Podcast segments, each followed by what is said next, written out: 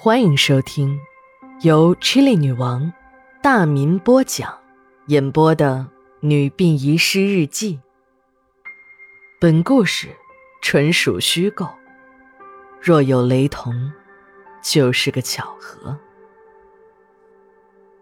第二卷第四十二章。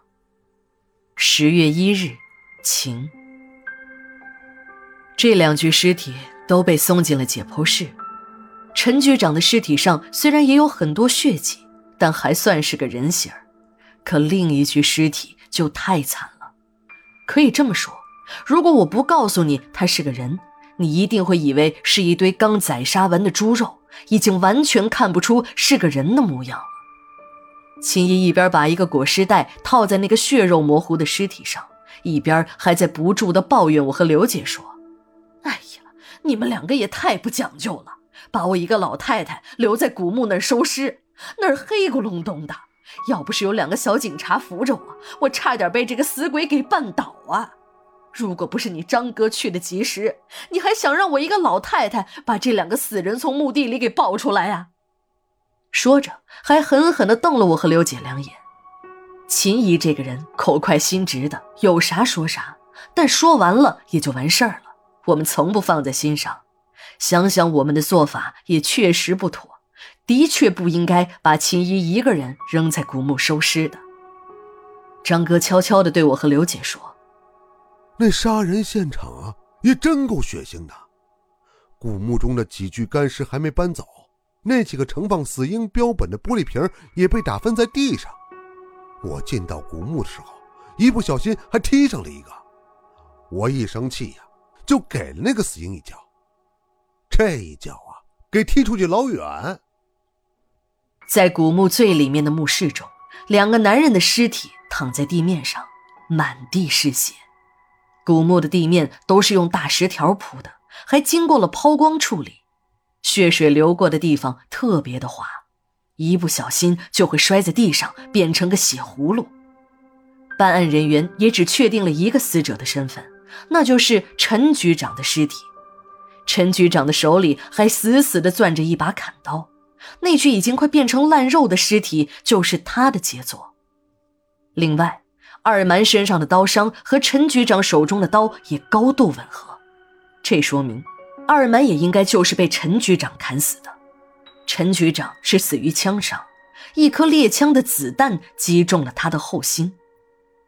墓室一侧的墙壁被炸出了个大窟窿，窟窿后面是个密室。办案人员在密室中找到了几张散落的钞票，还有几件掉在地面上的首饰。那里还发现了一本奇怪的账本，上面还记录着一串串类似于银行账号般的数字。还有不少人的名字，这些人中啊，有不少是我们市里的名人，更有甚者，几个大名也列在了其中。当时办案人员发现了那些东西，所以才没让管理的人进去收尸。正在这时，接到丈夫死讯的银铃赶到了殡仪馆，但是这个刚死了男人的女人一点也没有显现出应有的悲伤，那表情平静的让人吃惊。别说是死了丈夫，就是家里养的阿猫阿狗死了，主人也会很难过，并且这份难过也是会通过表情传达出来的。不过，毕竟是人家家里死了人，而且还是横死，我们外人也不好揣测当事人的心理。既然人家来看亲人了，我们还是应该尽我们的职责，配合人家和亲人见上一面。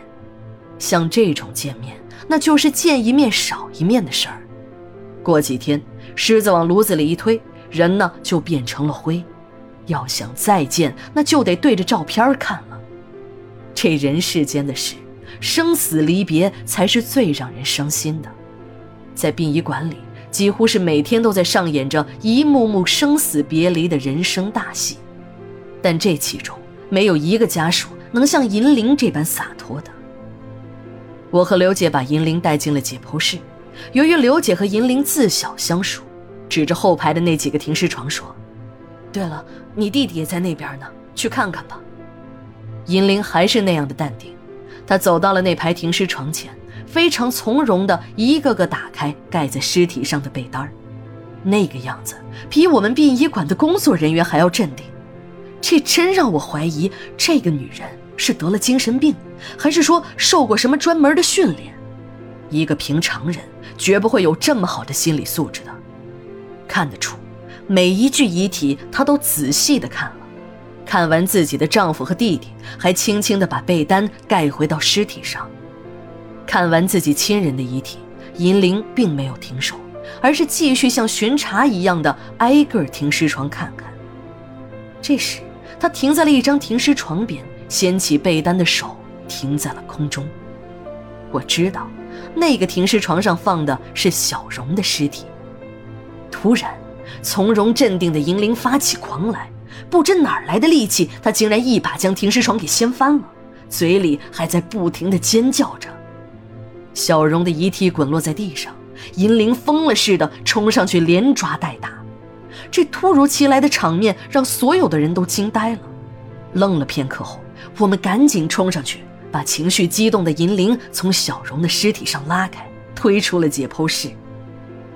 值班室的里间，刘姐拉着银铃的手，好言劝说着，而银铃的两只眼睛就那么直勾勾地看着地面，就像傻了一样。一般情况下。人受了过大的刺激都会变成这个样子，如果长时间持续下去，还会患上精神疾病。还好，发了一会儿呆的银铃一下子扑在了刘姐的怀里，哇的一声哭了起来。刘姐不知道怎么回事她很紧张。我告诉刘姐：“啊，你这个姐妹儿应该没什么大事儿，让她哭出来也就好了。”果然，哭了一会儿后，银铃止住了哭声。开始不断的数落起陈局长和小荣的事情来。管理的同事们早就知道了，那具女尸就是从银铃家里找出来的。这个药监局局长的家里藏了一具女尸，这本来就是天大的新闻。别说，这还一藏就藏了一年多，并且这具尸体一点儿也没有要腐败的痕迹。这些事情早已经引起了同事们的兴趣。听银铃说起了这件事儿，马上都凑上来听了。一提到这具女尸，银铃的情绪就很激动，一个劲儿骂她丈夫陈局长变态，不但把尸体弄回家里，连吃饭的时候都还要多加一副碗筷，把这个女尸摆在椅子上，然后再一家人开始吃饭。而且这边吃啊，陈局长还和这具女尸是有说有笑。逢年过节的还要摆上两个酒杯，喝到兴头上还要和女尸哐哐的碰上几杯。这还不算，他还要把女尸摆放在自己的身边，这样每天与死人一起吃饭睡觉的日子，银铃一过就是一年多。银铃一边委屈的流着眼泪，一边讲述着自己的男人是如何把女尸背回家的诡异经历。第二卷，第四十三章，明天回来。